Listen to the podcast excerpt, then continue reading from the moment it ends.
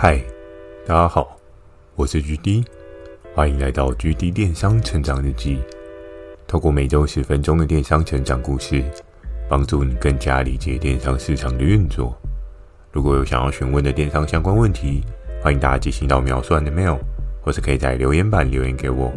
Firstory 也有推出新的语音留言功能，期待大家可以给我更多不同的建议。好的，我们正式进入今天的主题。今天这一集呢，要跟大家聊到几片不锈钢片卖这个价格。在我进入电商这个领域当中呢，常常都可以看到一些我觉得很特别的东西。那其实我觉得，作为一个电商的经营者，你会需要的是时刻观察你生活周遭的一些微小需求，又或者是可以时时刻刻去观察一下不同的市场面向。因为有时候海外的市场面向也有可能过几年之后，台湾就发酵了起来。很多事情都很难说，这需求什么时候被点燃呢？也都不一定。所以，如果你想要能够永续、长期的经营你的电商形态呢，我觉得适时的观察一下自己生活周遭，又或者是国内外的一些情形，你就能够。抓到第一波商品利润期的狂潮哦。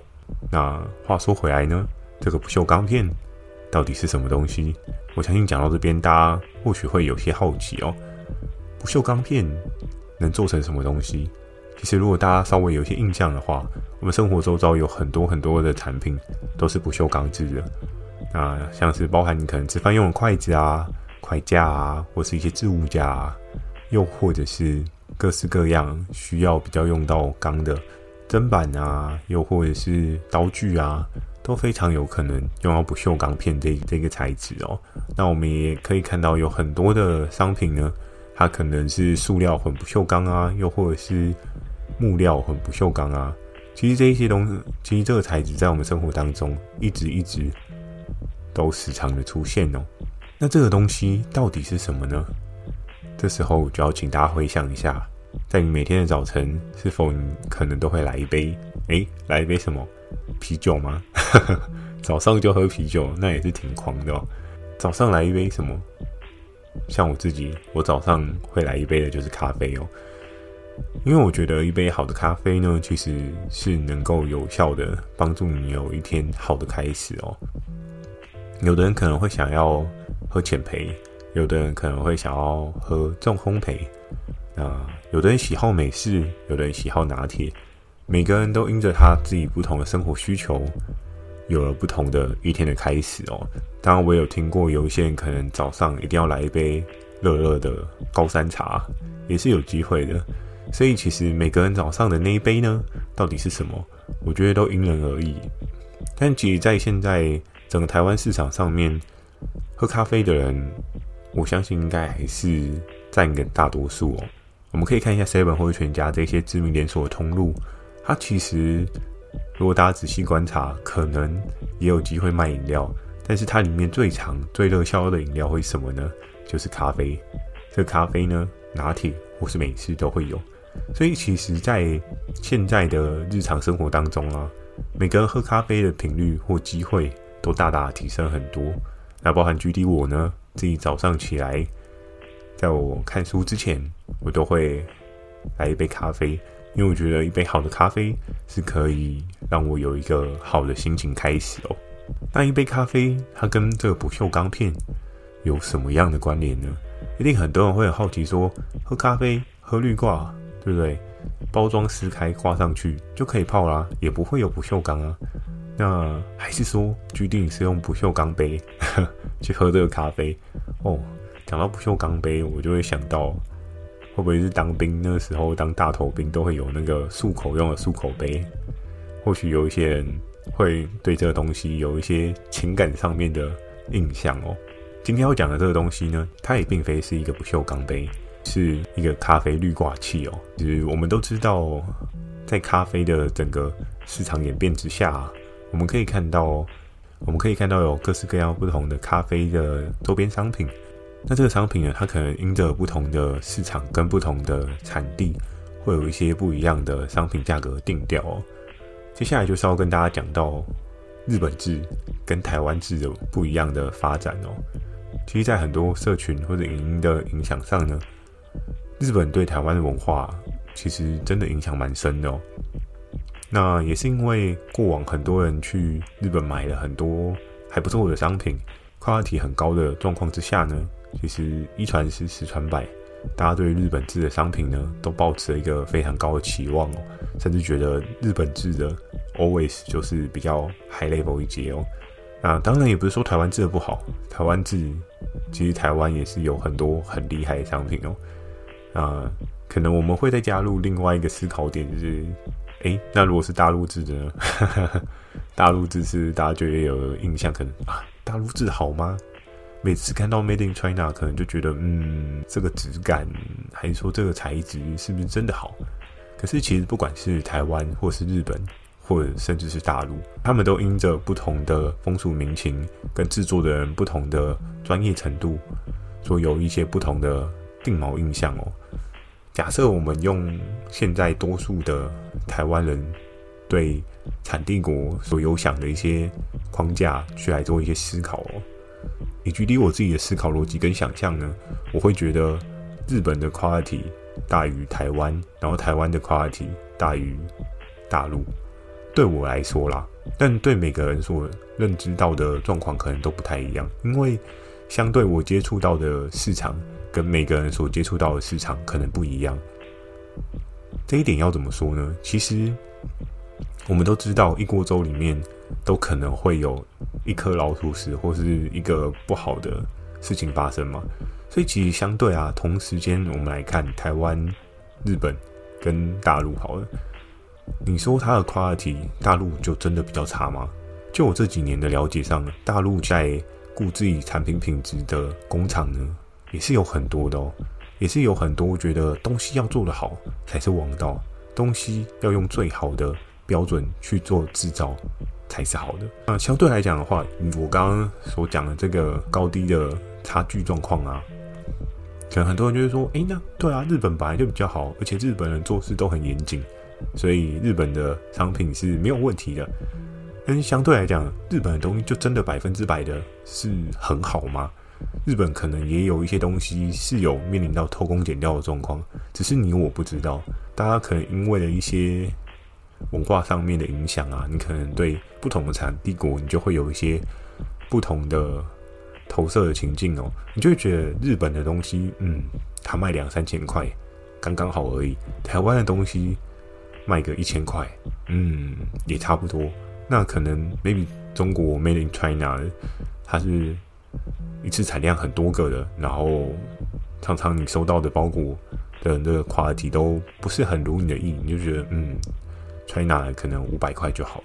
对于产地所带给你的连带的影响啊，很有可能因着各式各样的因素去影响到你对这个产地制的商品有一个不一样的定价哦。那这个定价呢，其实就是你对这个国家的产地的一些信任感。很多人都会觉得日本的东西比较贵呢，是因为可以去看到生活周遭有很多的品牌，很多的 branding 都是日本来的，包含像是无印良品啊，对不对？又或者是你开车可能会开 Toyota，又或者是你可能买家电你会买 Panasonic 之类的。所以其实，在各式各样的品牌 branding 的强势广告输出之下。渐渐渐渐的，大家都会对日制的东西有一个很强烈的觉得，这个东西真的是超好，CP 值超高，贵一点我也买，因为它真正可以解决我生活上面的需求。但相对来讲，台湾的东西就不好吗？也不会啊，台湾其实也是有很多那种产品推到世界各地，然后获得红点奖啊，或是各式各样的设计大奖，也是都有哦，只是在于。你有没有接触到真正好的商品？所以其实每个人对于产地的这个观感呢，都会因着他每次购买的时候买到烂货或者买到好货，所以有一些不一样的影响。相对来讲，其实我有时候我买一些中国大陆的产品，自己可能加以使用，我会觉得，哎，其实这个跨题蛮好的啊，就是蛮符合我自己想要的 CP 值，再加上它的价格又不贵。每个市场的价格对于每个 TA 受众都不一定有一个很标准的哦。比如说，假设这个不锈钢片对 GD 我来讲，它可能就是两三百块的价值而已，但相对来讲，对另外一个人来讲，他可能会觉得这个东西很好哎，GD 真的都不懂这个东西的价值。这个东西其实它应该要卖一千多块，那相对来讲的话，就是我人生当中所经历过的事情，跟他所经历过的事情，大家所走的走向不一样，所形成价格上面的一些不同的想法跟观感而已。那接下来要跟大家聊到这个天差地远的价格哦，诶，前面讲的其实或许有的人就可以猜到我接下来要讲的是什么。那天差地远的价格。我还是没有讲这个东西是一个咖啡滤挂嘛？那我觉得应该要稍微形容一下这个咖啡滤挂是什么。其实这个东西是在有一次呢，我跟我还不错的一个同事在聊天当中，那因为其实大家都喝咖啡的习惯，所以我们就聊天起来，然后讨论说，诶，有没有什么很酷的咖啡的东西可以做一些分享？然后他就跟我分享到他在 IG 看到了这个。咖啡滤挂，这个咖啡滤挂呢，曾经我在一些招聘的网站当中呢，我有看到完全类似的东西。当然，它的架构可能稍稍有一些不一样的地方，可是它的组装啊、拼装啊，跟它最后的使用的结果是差不多的。那在这个时候呢，我就看到一件非常有趣的事。当我同事他分享给我这一个不锈钢所制成的咖啡滤挂的时候呢，我再去对照我自己所找到的咖啡滤挂呢，两个价格差了多少？我相信大家都还蛮好奇的哦。我这个同事他找的咖啡滤挂呢，四片组合型的不锈钢咖啡滤挂，他卖了一千多块。好，我们不用算多，算一千二就好了。但你知道我找到的是多少钱吗？我找到的成本可能不用两百块。诶。那在这当中，很多人就会想着：哇，距离这个东西，快快给我，对不对？这个成本价差差很多啊！你看，两百跟一千二的差距，就差了一张小朋友，诶，对不对？一张小朋友一天不用卖很多啊，一天卖几个？一天卖十个就好了。哦，你日收就可以有一万块，对不对？那真的是吊打现在很多人哦。可是。相对来讲，我们就要去探讨说，嗯，那为什么会有些人他愿意花一千二买这个不锈钢片，但为什么很多人都不知道 GD 我怎么样找到这个两百块的不锈钢片？我觉得讲到这边，可能就会很多人就说，哇，这真的是一笔很好的生意啊！不免说，我相信搞不好听完我的这个分享，就会有很多人疯狂去找这个商品哦。没关系啊，如果找到你赚钱的话，记得再跟我说，分享一下你的成功经验，我也是很开心啊。如果有帮到你生活变得更好的话，那我觉得也不错。那接下来呢，我们就要来聊的是，这么好的生意怎么没有人做？原因是什么？我们去思考，其实在不同的社群平台，又或者是在说不同的电商平台，它其实所属的 TA 个性都不太一样哦。有的平台呢，它很 care 价格，有的平台呢，它很 care 实用性；有的平台呢，它很 care 东西到的快或慢；有的平台呢，它很 care 你这个东西到底酷不酷。所以每个平台所吸引到的人都不一样。那相对来讲，不管是 IG 或者是 Facebook，又或者是 Line，又或者是 Twitter，又或者是 Instagram，其实我们都可以发现，在上面所活跃的人群也都不一样。所以在当时呢，我就跟我这个同事聊说：“哇，这个东西那么的贵，到底是谁要买啊？还是真的有钱人跟你想的不一样？东西贵一点才是好啊！你不懂啊，傻傻的，对不对？” 但是在那时候呢，我就稍微研究一下，我就觉得，嗯，这个东西到底是能够贵在哪？但是我稍微左看右看，真的是功能性差不多，然后。整个组合状况感觉也差不多，我那时候就想说，嗯，如果有机会找到一个台湾工厂，然后请合作伙伴来做这个东西，搞不好也是一个很有搞头的事情哦。因为中间讲到有这一千块的利润差距，真的很狂啊。可是相对来讲的话，你今天作为一个一模一样，你不要卖很便宜，你卖一千一好了，你可以卖的跟一千二一样好吗？或许事情没有你想象中的这么简单哦。因为卖一千二的人，他之所以可以卖到一千二，他前面可能已经构筑了很多你看不到的事情，譬如说。他在前面，他已经培养了很多很深厚情感交易的这一些粉丝们，他可能已经透过各式各样的方式去教育很多人该如何喝咖啡。他可能在这不锈钢片的结构上面，他已经注册专利哦，这一点很重要哦。如果真的你要去。开这个商品去做这个商品，麻烦先去查一下专利哦，不然你到时候被人家告举例，我可是不负责哦。我是还没查，但你可以查看看。那在那个时候呢？那在这样的状况之下呢？所以买的人背后到底是什么？到底是谁？我那时候也有跟我的同事聊一下，因为他说他在 IG 上面看到，可是这主要是因为他有一个朋友很习惯性的去。就是用一些很特别的方法来泡咖啡，所以其实他可能有时候也会有一些户外登山的需求。那有这个户外登山的需求呢，他就会去有一些不一样的设备采购，就像是这不锈钢片。他说，其实很多爬山啊、户外的人啊，都觉得这个东西爆好。为什么？因为当我今天缓步的登上了玉山的顶峰。然后在冷冷的山顶上面，我泡着一壶我觉得很美味的咖啡，享受人生那宁静的片刻，看着那云海在那边飘渺，哇！其实想一想这种画面，我自己也觉得蛮享受的。那这种感受呢，是一种人生体验。这个人生体验是一千块就可以买得到的吗？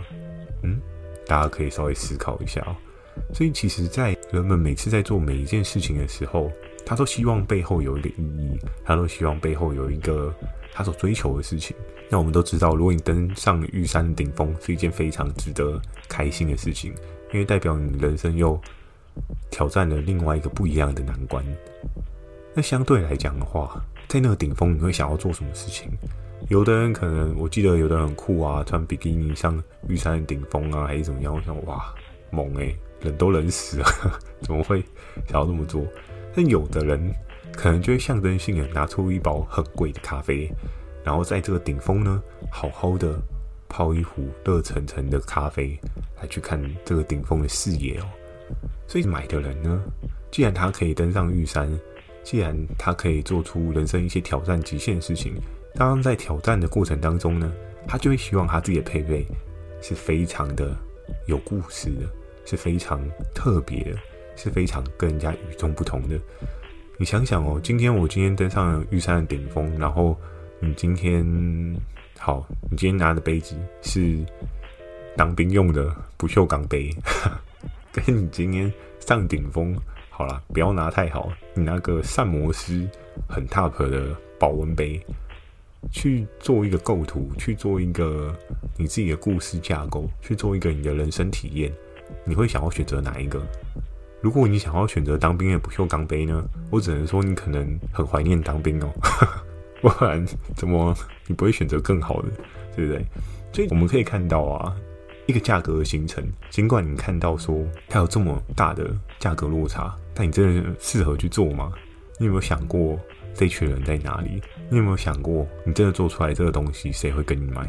你有没有想过如果？IG 的那群人都已经被这个卖一千二的人给圈粉了，你要用什么样的方式圈到这一些粉丝呢？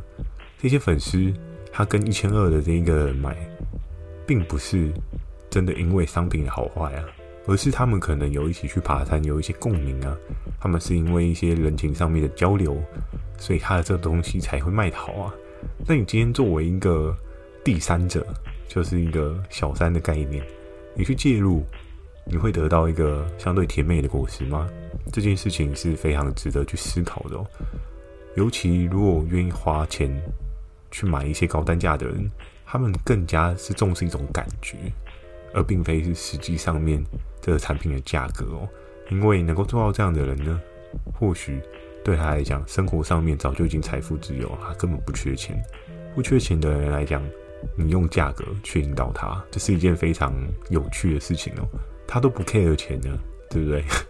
你又卖很便宜给他，他就觉得哦，可是我不认识你啊。另外一个人，至少我跟他有一起爬过山，他的东西我至少觉得比较安全，他的东西至少我觉得有信任感。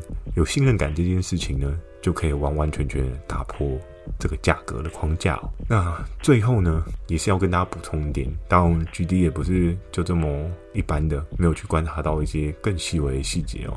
当然，除了你定调的 TA 族群以外呢，这个不锈钢片它确实是日本制的。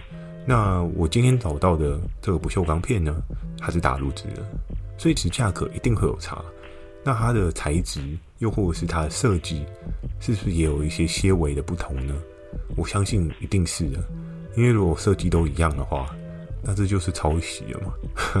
那到时候如果真的日本的那个有注册专利哦，这真的是一件很麻烦的事哦。所以其实既然连造型都不一样了，那你觉得你真的有这个 gas 可以卖到一千二吗？这件事情真的是非常值得你去思考看看。在整个市场上面呢，商品定价，商品要卖的贵还是便宜？这件事情没有一个人说得准，因为你的框架跟我的框架不一样。但是我相信一定会有很多人把这个框架想得太小了。我相信会有很多人把这个定价想得太过的低了。有时候定价过低会发生什么事情？你如果有听过前面几集的说明呢，你应该大家也知道，你赚钱会赚得很辛苦啊。人生本来就会有很多挑战，然后这些挑战可能会导致你遇到一些挫折。但是在一开始，如果你能够定一个符合自己操作的价格，那你才是真正的在这电商上面有一个好的开始哦。那至于如果假设你今天正好开发一个新的产品，你很好奇说，GD 我该怎么样去做一个好的定价？我该怎么样去获得一个好的效益？如果你有这方面的问题的话，也欢迎在留言当中跟我提到，又或者是你可以寄信给我，我可以仔细的去帮你做一个分析，去了解一下你的产品，然后再给你一些对应的反馈。但这个名额不多哦，突然如果来了很多，我可能也没办法每个都回，嗯，可能就前五名吗？前五个人，我可以用我的电商的整个历程的一些经验去帮你做一些分析。那也希望可以帮助你的产品在你的电商路程当中大红大紫。最后呢，今天的分享就到这边喽。喜欢今天的内容，也请帮我点个五颗星。如果有想要询问的电商相关问题，也欢迎大家进行到描述栏的 mail，或者可以在留言板留言给我。Firstory 有推出新的语音留言功能，期待大家可以给我更多不同的建议。会在 Facebook 跟 IG 不定期的分享一些电商小知识给大家。记得锁定每周二晚上十点的 GD 电商成长日记。祝大家有个美梦，大家晚安。